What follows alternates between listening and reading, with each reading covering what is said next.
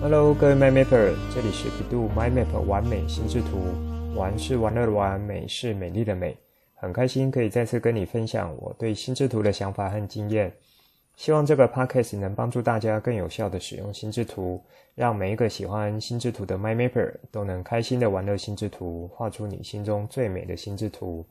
刚开学几周，对于孩子们来说，应该是逐渐与陆续熟悉新环境，还有老师同学。多半学校会在一开始的时候让新生填写一些基本资料调查单，那老师则会在班上安排一段时间，请同学上台做一下自我介绍，帮助同学更了解彼此，或是更熟悉班上的成员。如果你是职场新鲜人，新到职的同事、员工也多半会利用一个时间进行自我介绍这个活动。那当然不只有限于这样子的情境。如果你是要进行申请入学，或是要做面试新工作，那么自我介绍也会是其中一项非常重要的关键呈现，甚至会影响你在面试官中心中的一个录取判断。而透过心智图法的核心观念和技巧，就可以来帮助你更好、更完整地做出自我介绍这项任务。现在就来听传奇聊心智图，一起完美心智图。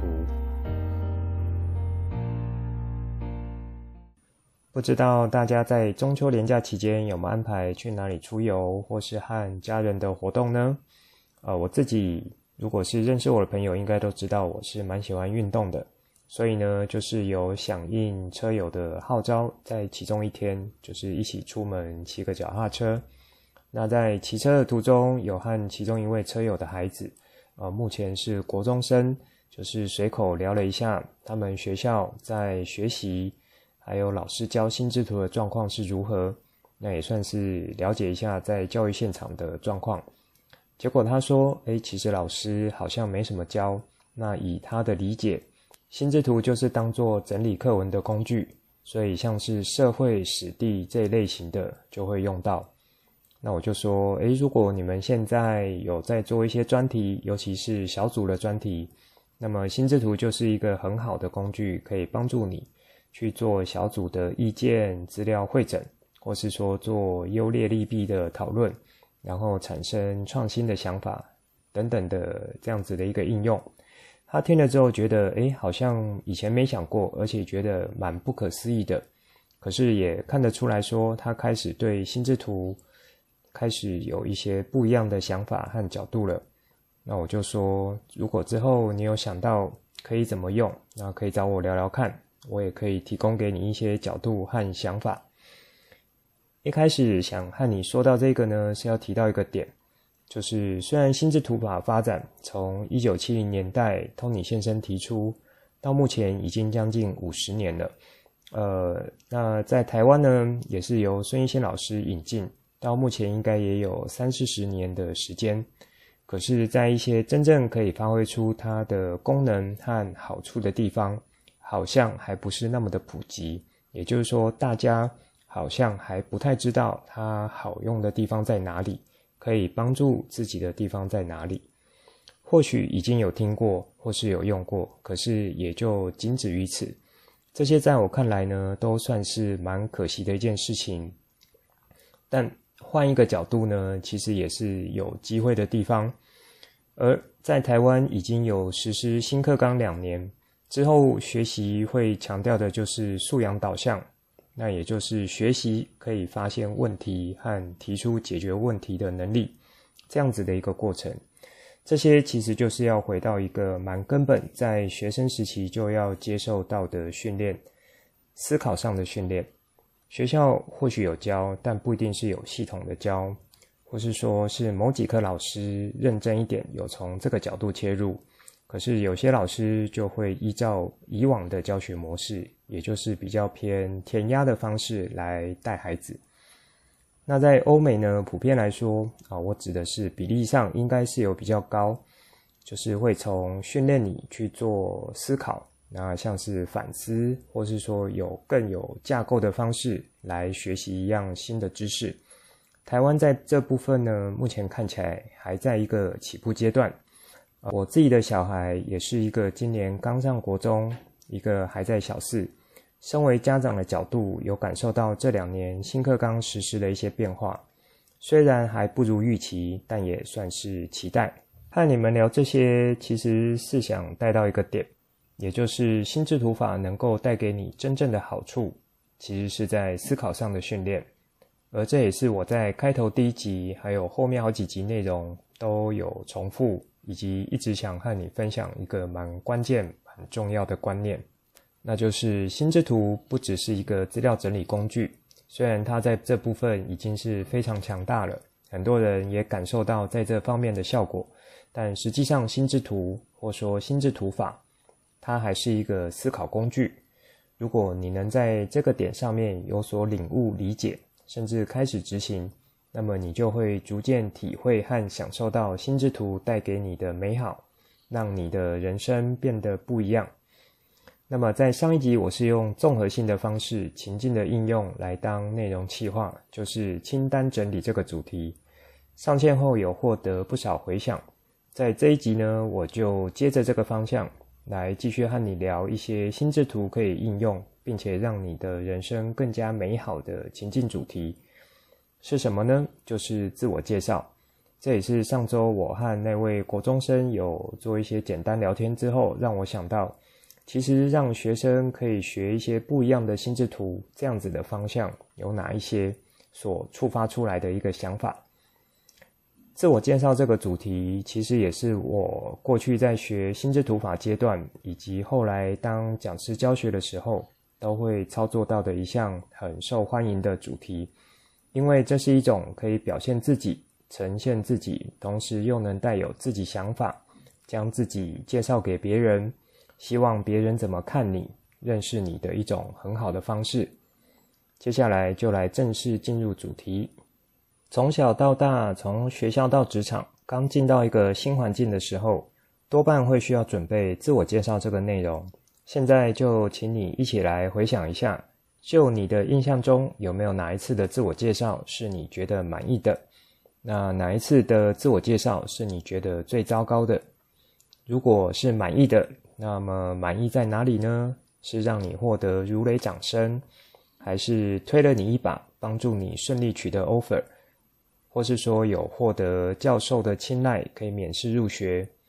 那么糟糕的经验又是什么呢？是让面试官觉得你这个人文字呈现一流，口说却搭不上，或是说在同学和同事面前说了一些自己的事情，反而会被贴标签的样子。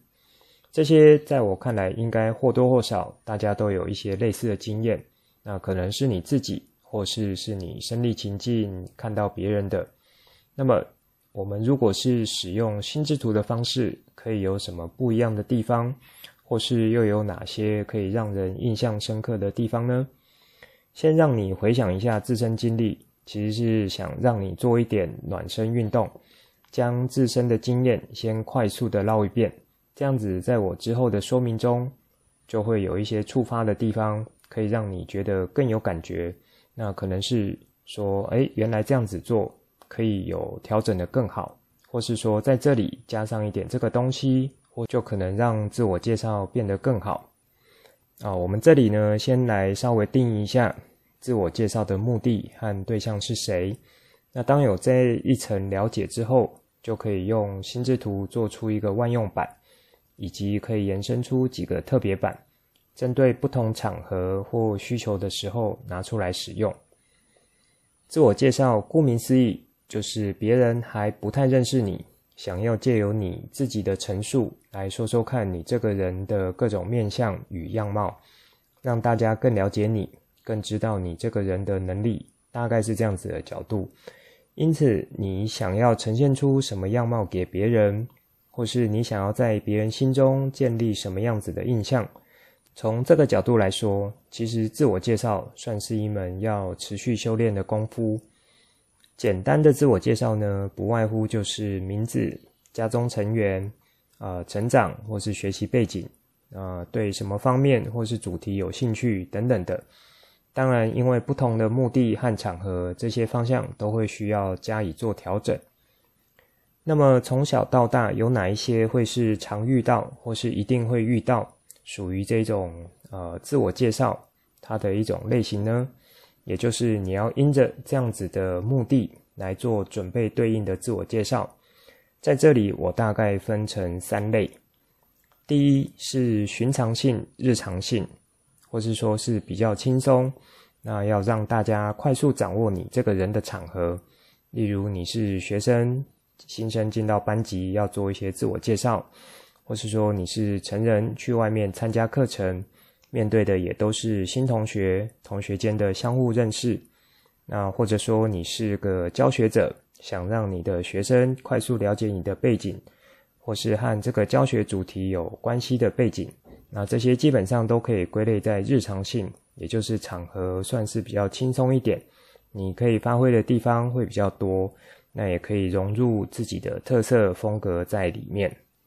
第二是目的性比较强，针对特定需求要准备的自我介绍形态，像是升学会遇到的面试、口试。或是申请入学这种方式，或是说应征工作的面试，或是有关升迁、挖角、跳槽等等的场合，这种场合因为目的性强，因此你一定要先了解这次的自我介绍要 touch 到的点是什么，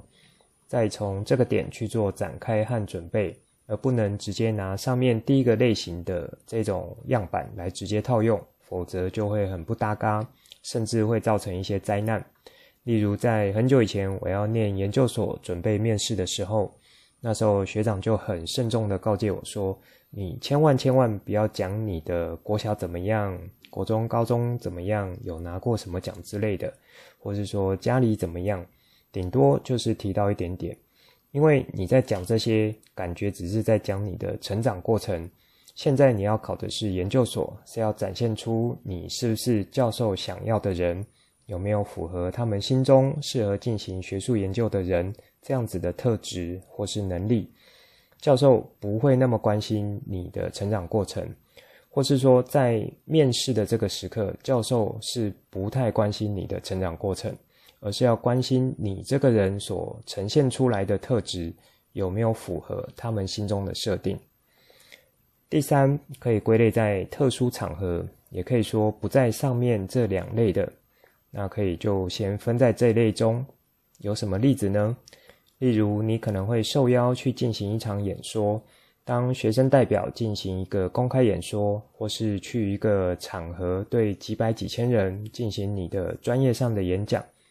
这时候要准备的自我介绍就不是很一定了。怎么说呢？呃，有些讲者他本身的经历和故事，其实就足以当做那一场演讲的主轴主题了。因此，他几乎只要准备好他自己的自我介绍，包含像是经历、经验、失败、挫败，或是在这个呃人生的道路上他的一些反思等等的，像这样子自身的故事就很吸引人了。那么，有些讲者可能是要讲他的专业领域，所以自我介绍这个部分呢，就是帮助听众了解他以及讲者和今天的讲题之间的连结会有什么关系。可以让听众更容易进入到讲者想要带领的这个世界中，这样子的情境。好，以上呢是我的一个分类，算是比较简单，但我认为算是蛮清楚的一种分类。如果你觉得有其他更好的分类，也很欢迎留言或私讯和我互动。因为在心智图法中的分类，如果你有学过，就会知道分类其实没有标准答案。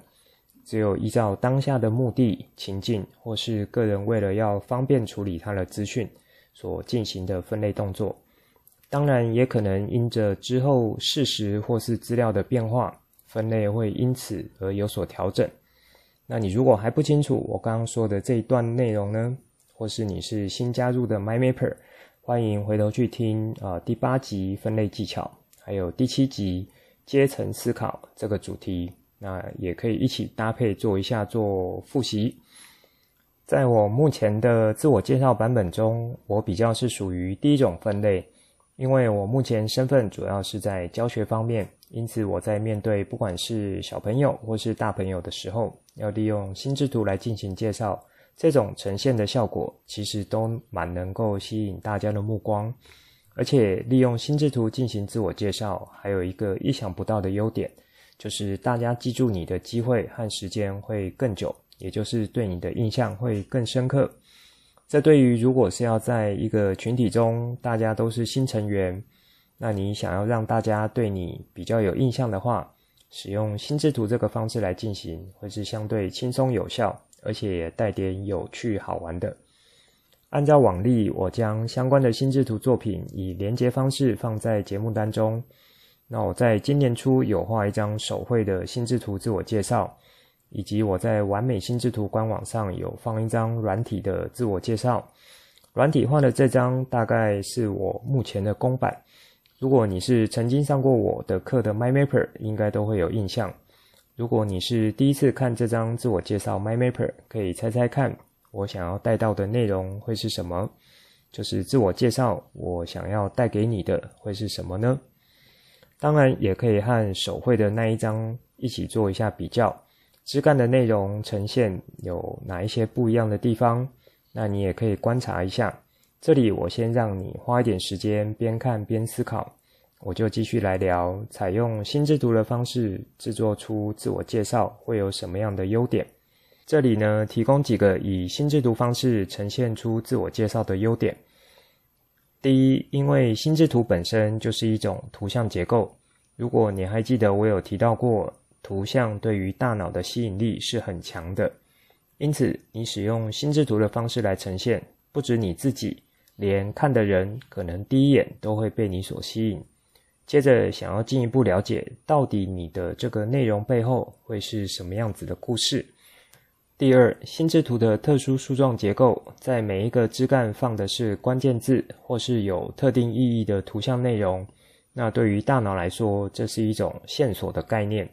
如果你还记得我在带到关键字这个技巧时，就有说明到比较多。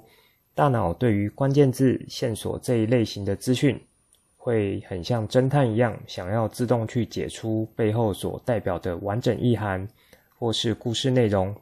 因此，当以心智图呈现出一阶一阶的线索时，相较于条列式的方式呈现，都是文字的状态。那这种关键字线索和图像的自我介绍内容，是能够让听你的人印象会很深刻，也就是不容易忘记。第三，因为心智图不是只有放文字，还可以放图像，尤其是简单有带到那个内容的图像，更是关键。这一点我觉得很多人其实都没有使用得很好，以为心智图上面就应该满满都是文字，这其实会落入我说看起来好像是心智图的样子，可是有时候却无法发挥出很好的效果来。在心智图的类型上，可以简单分为全图像式心智图、全文字心智图，或是图文并茂心智图。以我提供的这两张手绘和软体画的。基本上会是属于全图像式的心智图，你可以看看是否在看着看着，好像就有看出一点什么端倪，然后想要继续去解出我真正要带给你的一种讯息。这种带一点猜谜的感觉，其实也是很吸引着大脑和大脑喜欢的事情，这样子的一个角度。因此，综合以上的优点，总结来说。其实最主要会是在图像这一个元素会很吸引人的目光，让人留下相对深刻的印象。如果再搭配上色彩的使用，会让人在听你做自我介绍的时候，感觉那个画面就一一的浮现出来，或是说有感受到你想要带给听众的那个情境。这和一般条列式文字的自我介绍比起来，是不是更加的生动活泼呢？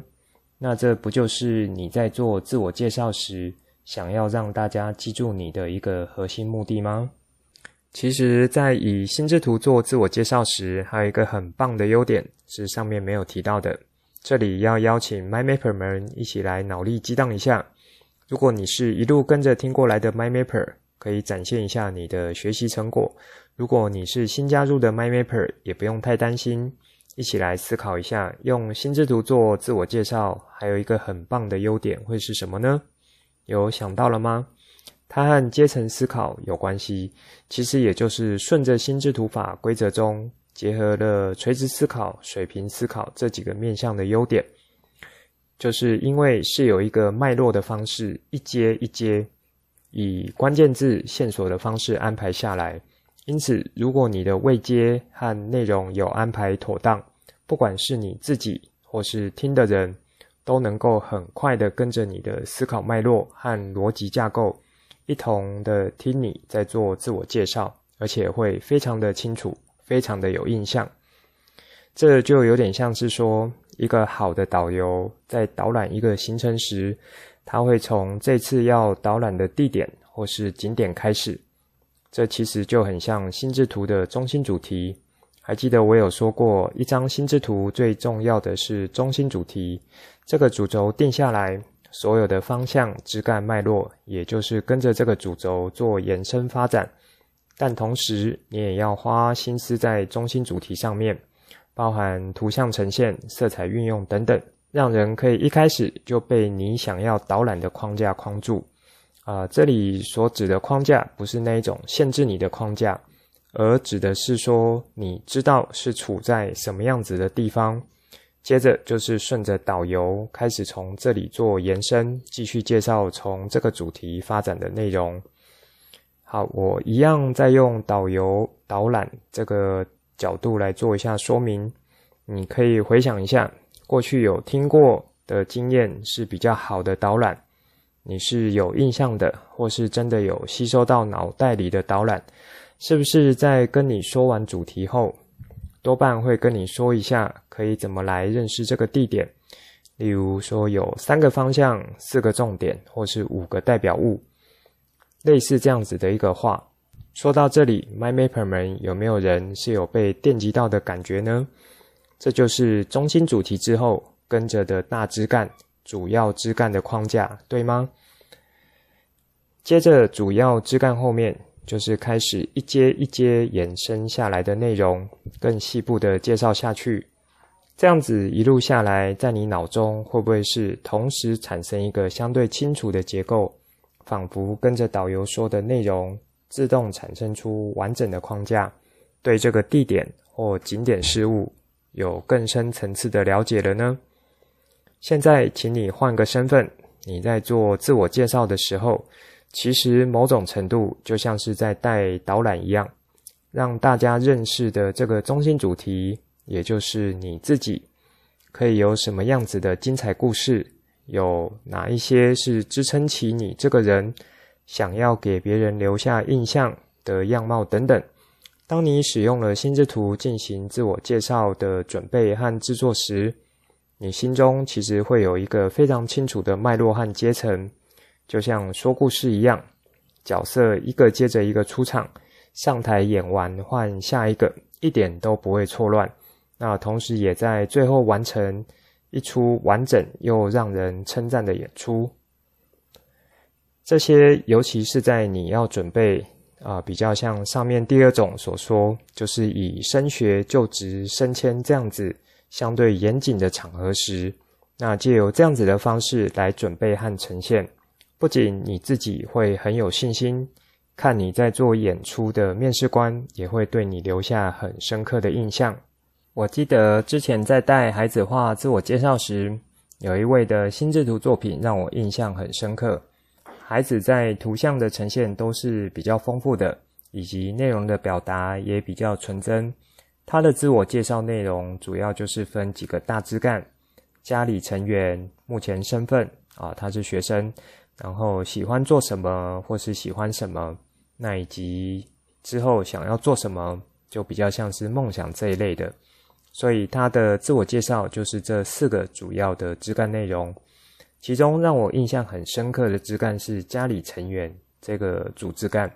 他就写着他家中目前有爷爷奶奶、爸爸妈妈、妹妹和他自己。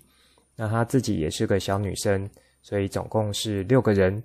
写完了之后呢，他就在两两之间拉起一条关联线。